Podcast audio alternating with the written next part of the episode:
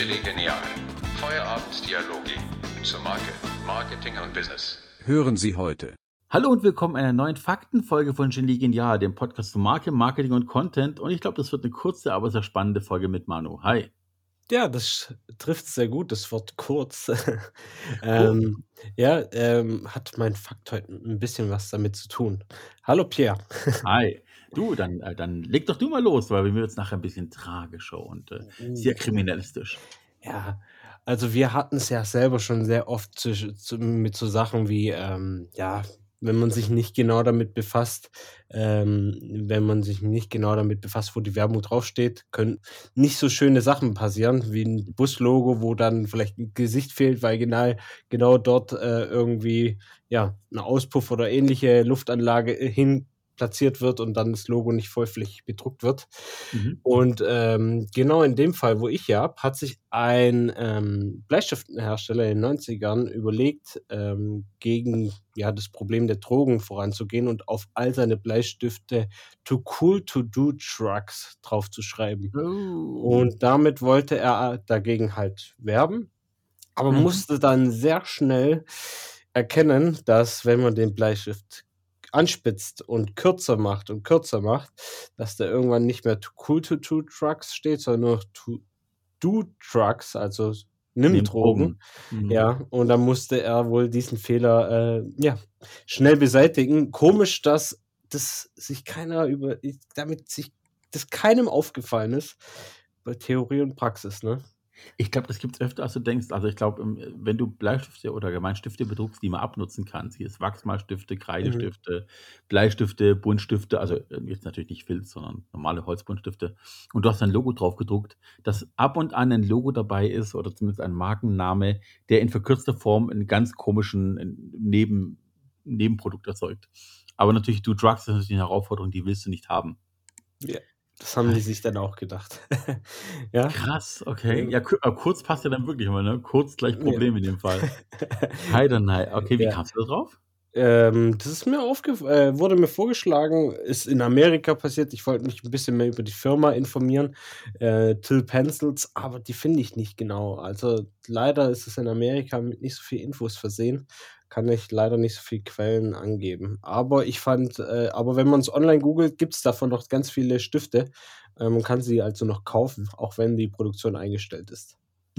Sozusagen. Fast schon als Sammlerstücke, wie die Briefmarken, die falsch gedruckt werden, die dann auf einem horrendes Summen abrufen online. Das ist Wahnsinn. Ja, das stimmt. Vor allem, äh, wenn man sich überlegt, Alligator ist ja, ist ja bekannt mit seinem Lied ähm, Drogen nehmen. Ähm, das ist aber von seinem Stil her, wenn man ihn fragt, ist es eigentlich ein Anti-Drogen-Lied. Ähm, da wird vieles missverstanden. Mhm. Und hier in dem Fall äh, ist es höchstwahrscheinlich ein Stift für Dro Drogendealer geworden, was nicht so gewollt war. Stell dir mal vor, du kaufst 50 Stück bis Lieder und spitzt alles so lange an, bis noch so Drugs draufsteht. Äh, ja, äh, ich glaube, da haben sich einige äh, ja, aus der Branche witzig drüber gefühlt. Ja, da, vor allem die Konkurrenten werden ihren Spaß gehabt haben damit. Naja gut, mein Fakt geht auch um Drogen, um Verlust, um mhm. Tod, um Spionage. Jetzt wird es gleich richtig theatralisch, Hollywood 3, 4. Uh, das, sind wir schon in Hollywood mit deinem Fakt? Nein, nein, tatsächlich sind wir in Atlanta, aber auch USA. Mhm. Und daher fast okay. schon. Und zwar ähm, gab es dort in den 1880ern Mhm. Damals einen schon 55-jährigen Mann. Er war selber auch ähm, ja, ein, ein Mixturenmensch, also jemand, der Mixturen angerührt hat, Drogerist und Co. Und er hatte dann tolle Produkte rausgebracht, wie das Eureka Oil, also Eureka Oil, Dr. Stanford's Great Investigator, ähm, South and Cordel und solche Sachen. Also er hat öfter mal irgendwelche Sachen gemischt, die er dann an einen Mann bringen wollte und ähm, in Apotheken oder in Drugstores, wie es dort heißt, oder auch in, in sogenannten Soda-Bars, die eine Zeit lang echt in waren. Mhm. Und ähm, er hat lange auch ähm, mit Opium experimentiert. Und haben wir viele, haben wir viele. Ja, ja, ist aber über dem Experimentieren süchtig geworden davon, weil mhm. du heizt ja Sachen an, du mhm. kondensierst Sachen, probierst neue Sachen aus, Texturen und Co. Und John, nennen wir ihn einfach mal so, er heißt wirklich so, aber den Rest verrate ich später. John hat dann äh, echt eine Opiumsucht, eine Morphiumsucht entwickelt, nicht Opiumsucht, von Morphium, Opiumsucht sozusagen.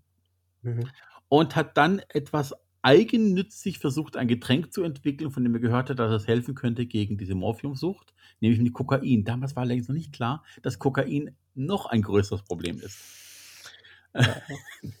Also, So. ich weiß, dass man für Drogen nimmt man immer mildere Drogen, um ich glaube, vor allem bei Heroin Mhm. nimmt man Kokain, glaube ich, zum Wegkommen, irgendwie so. Ähm, aber bin ich mal gespannt, äh, wohin deine Geschichte geht. Ja, und zwar hat er dann experimentiert und hat dann, jetzt wird's relativ gleich deutlich, ähm, 86 eine eine Tinktur entwickelt, ein ein ein Getränk entwickelt, ein braunes Getränk, bei den meisten klingelt's jetzt schon, 'n Sirup aus Kokapflanze, der Kolanuss, Wasser und viel Zucker.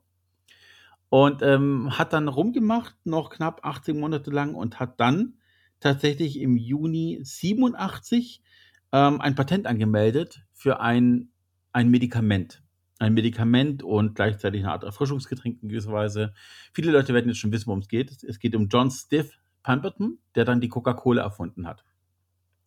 Und der gute Mann, ähm, hat dann praktisch das so lange experimentiert, bis die die Tinktur die richtige Konsistenz hatte und gut zu trinken war und wurde dann mit Sodawasser noch, äh, aufgepäppelt, das ja damals auch Trend war, hat sich's patentieren lassen und, ähm, hat das dann praktisch, ja, an Drogerien und Sodabars verkauft, das Medikament gegen Müdigkeit, Kopfschmerzen, Impotenz, Mhm. Depressionen. Klingt 'n bisschen wie die ganzen asiatischen ich trinke, keine Ahnung, Walmilch oder ich trinke Elfenbeinhorn-Zerstoßenes, also irgendwie so 'n bisschen wie das Allerweltsheilmittel. Und damals gab's 'ne große, äh, Modekrankheit, nennen wir's mal so, die nannte sich Nervenschwäche. Ähm, ich Mhm. möchte gar nicht drauf eingehen, wie heute Nervenschwäche heißen würde, aber Modekrankheit wurde es damals tituliert und das sollte gegen all das helfen. Und, ähm, ja, am Anfangs hat er so im Schnitt so in seiner eigenen Sodabar so 13 Getränke pro Tag verkauft. Also nicht wirklich der Renner. Mhm. A 5 Cent wohlgemerkt, das war natürlich 'ne andere Umrechnung, aber trotzdem nicht reich geworden daran. Na ja, und, ähm, im Grunde genommen ist das so, der Mann selber ist 88 verstorben. Also, er hat's nicht mehr lange mitbekommen. Der hat den Erfolg von Coca-Cola, glaube nie wirklich mitbekommen, gell? Ne, nicht mal ansatzweise, weil er hat dann das Patent ja, äh, sich geben lassen drauf und hat 2 Tage nach Patentanmeldung wegen seiner Morphiumsucht das Patent verkauft für $2.300 und hat dann seine Sucht befriedigt, bis er dann draufgegangen ist. Und der gute Asa Griggs Candler, der das Rezept gekauft hat oder die den Patent das Patent gekauft hat, hat dann sehr geschickt angefangen, das zu vermarkten, weil er's selber ziemlich gut fand.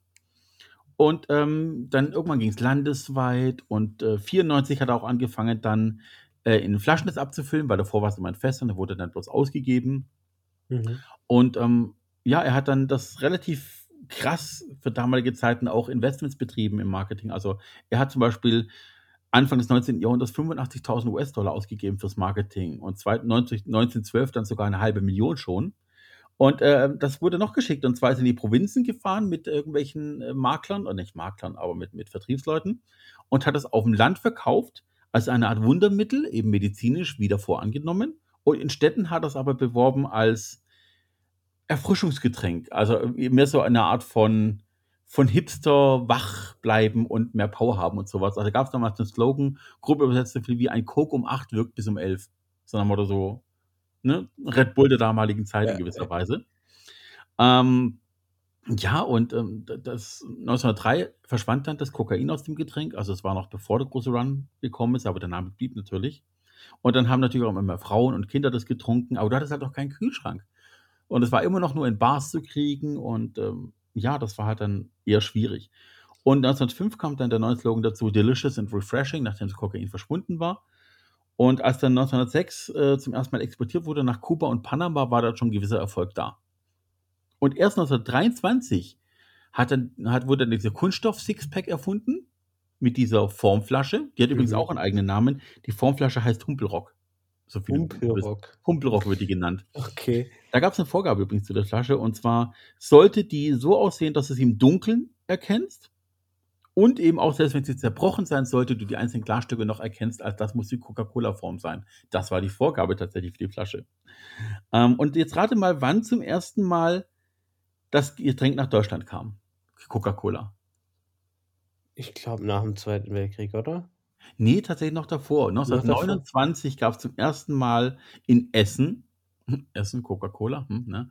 Äh, Mhm. die ersten Coca-Cola-Automaten und Flaschen. Das war Krass. interessant. Aber pass auf, wohlgemerkt 1929, ne? Schon Mhm. 1909 war aber der Druck der Konkurrenz es gab zwar 'n Patent, aber das Patent hat damals nicht lang gehalten und es gab genügend Nachmacher, nämlich so was wie Afri-Cola, Pepsi und Co.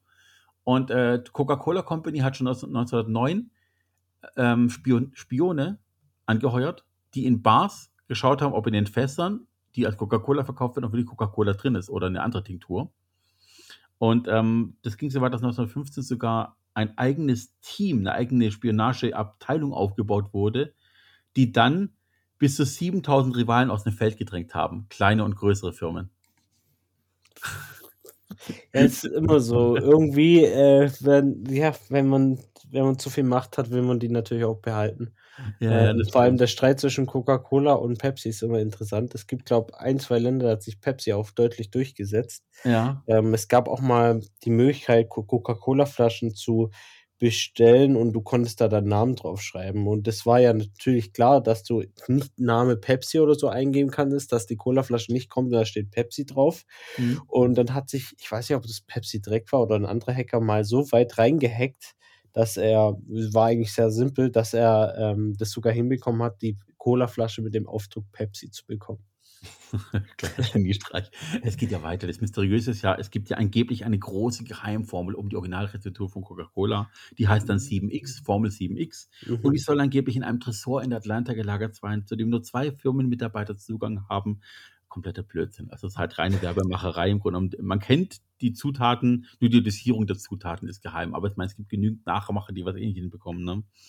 Was, ähm, was ich aber interessant finde, ist, dass die Cola-Rezeptur ja für jedes Land angepasst wird.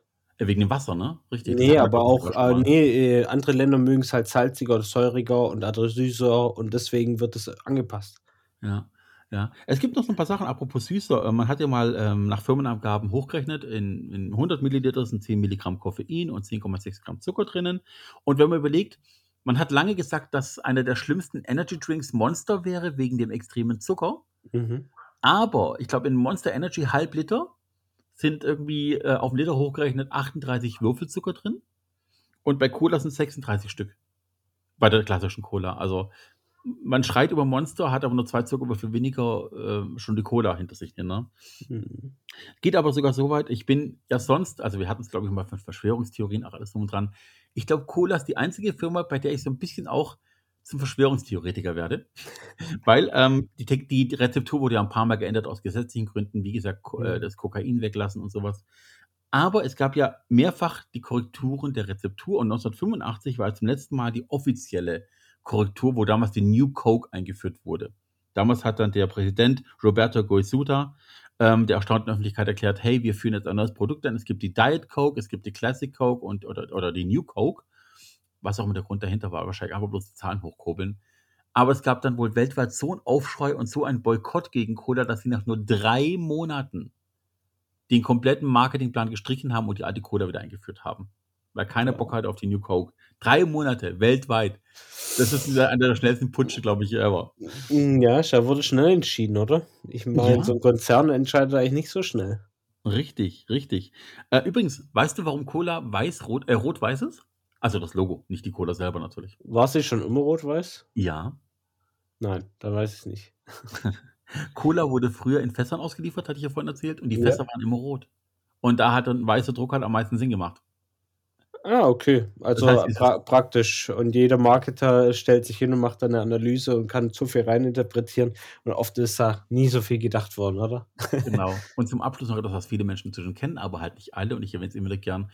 Der heutige Weihnachtsmann wie er jetzt aussieht, den gibt es noch nicht so lange. Das war ja mhm. Coca-Cola in den, ich glaube, 60er oder 70ern, haben die einen Illustrator, einen schwedischen beauftragt, einen Sympathie, Sympathieträger zu entwickeln, die Weihnachtszeit. Und davor war der Weihnachtsmann ja immer der heilige St. Nikolaus in seinem braunen Mantel mit Rauschebart und Co. Und dieser weiße Kragen und dieses rote Gewand, alles drum und dran, das ist so wirklich Coca-Cola zuzuschreiben. Also alle, die heute Weihnachten so feiern, wie sie es feiern, verdanken das Coca-Cola. Und ja, hier hatten wir jetzt eben, wie gesagt, das Thema ähm, Verlust, ne, weil er hat das Patent ja relativ schnell abgegeben. Es waren Drogen drinnen, es war der Tod drinnen, es waren Gewinne drinnen, es gab Spionage. Also Coca-Cola ist eine Geschichte nahe einem guten Krimi auf jeden Fall. Ja. Sollte mal verfilmt werden. Auch, oh, ich weiß nicht, ja. Wen hm. würdest du denn welche Rolle gern sehen bei Coca-Cola? Wer dürfte denn den, äh, äh den John spielen? Gibt es einige potenzielle. Mir fällt auch spontan ein Gesicht an. Ich habe bloß gerade einen Namen nicht vor Augen. Äh, der hat bei Harry Potter den Sirius Black gespielt. Ich vergesse mal, wie der heißt. Hm, ja, den Namen habe ich jetzt auch Aber das ist 'n das ist 'n britischer Schauspieler, 'n richtiger Mhm. Charaktermime. Ähm, ich habe bloß grad keinen Namen. Also, alle, die wissen, wer Sirius Black ist, äh, als Schauspieler, den würde ich gern sehen als den Gründer oder den Erfinder von Cola. Ich glaube, das würde perfekt passen. Nun gut, ähm, so viel zu den Fakten für diese Woche, würde ich mal behaupten, oder? Ja, das war's schon, ja. Das Kurz. war's. Kurz und knapp. Ist nicht mal die kürzeste Folge, sehe ich grad. Wir hatten schon Mhm. kürzere. Gut, an alle da draußen, ich wünsche euch einen schönen Tag. Trinkt nicht zu viel Cola, wenn doch, nehmt vielleicht die zuckerfreie Variante. Ach ja, stimmt. Sorry, eine Kleinigkeit noch, wo ich gesagt habe, ich werde selber zum Verschwör Verschwörungstheoretiker. Alle sagen ja, 85 war die letzte Änderung der Textur. So, Mhm. ich bin ja 'n Kind der 70er und ich habe in 80ern 85 mit 6 Jahren noch nicht so viel Cola getrunken, mhm. Aber, ähm, ich weiß, dass ich in 90ern irgendwann der Cola abgeschworen habe, weil die auf einmal anders geschmeckt hat in Deutschland. Und, ähm, ich habe die lange Zeit nicht getrunken und dann kamen irgendwann die ganzen Varianten raus mit der koffeinfreien Cola, die goldene und dann gab's auf einmal die Cola Zero und alles Mögliche. Und, ähm, ich habe mich mal durchreisen lassen bei auf 'ner Party von 'nem Bekannten und habe dann mal das Zero probiert. Und ich habe mich stark erinnert gefühlt an meine Kindheit, wo ich die ersten Colas in den 90ern getrunken habe. Und ich bin der festen Meinung wirklich der festen vielleicht findet irgend 'n Coca-Cola-Mensch da draußen, der das bezeugen kann, dass dem nicht so ist. Ansonsten glaube ich fest daran. Ich glaube, dass die Coke Zero die Originalrezeptur ist, bloß ohne Zucker. Also oder beziehungsweise ohne, ähm, Zuckerersatz, wie auch immer. Auf jeden Fall, die die der Geschmack der Coke Zero, wenn die kalt ist, ist für mich der Geschmack meiner Kindheit. Und die richtige Cola kann ich nicht mehr trinken. Das ist da da kreuzt sich bei mir da da rollen sich die Zehennägel auf. So viel zu meiner Verschwörungstheorie. Damit entlasse ich euch in einen schönen Abend. Äh, dir auch, Manu. Mach was Schönes Danke. draus. Wir hören uns dann wieder nächste Woche, ja? Bis dann, Pierre. Ciao. Tschau.